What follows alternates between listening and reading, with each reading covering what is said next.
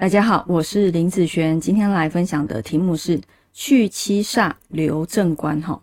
也有人讲去煞留官，意思都是一样。他在说这个组合的意思是，当发生去煞留官的时候，这个八字的运势它是会做提升的。好，好，我们先来看看这一个八字哦，这个是出生时间年月日时。哈，以这个八字来说，我们先来找它的七煞和正官，它是一个壬水日主的嘛。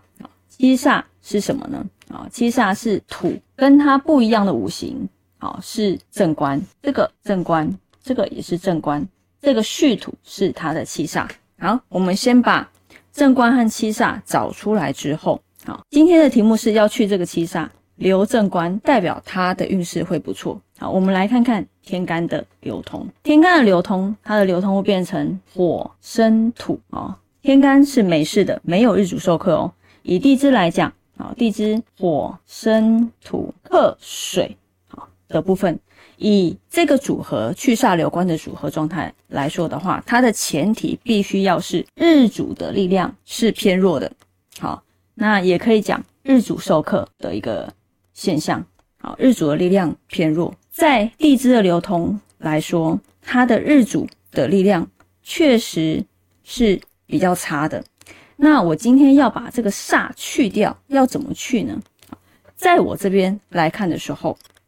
啊，它最主要是这个七煞在搞鬼嘛，啊，那我们把这个七煞去掉的时候，必须是什么？走木，它其实就会不错，啊，木对它来讲是什么？好，因为它发生在地支嘛，啊，所以其实基本上走寅木，寅木还算是可以，卯木其实是最好的。如果以这两个木运来说。这两个其实都可以让他的日主来做提升，好，但是如果今天是要符合今天的去煞流官的这一个主题的话，啊，主要会是这个卯木。啊，因为卯戌合的关系，它的日主来说就会力量就会起来了，好，就会起来了，好，所以其实，在他们在说的一些组合，通常啊都是在讲这个八字的一个五行的流通之下，啊。让什么东西变好，或者是让什么东西变差，好，所以最主要去煞流官的意思就是让这个日主的力量起来之后，运势自然就会好多了。好，那以上这个是我好林子璇这边方面的解释哦。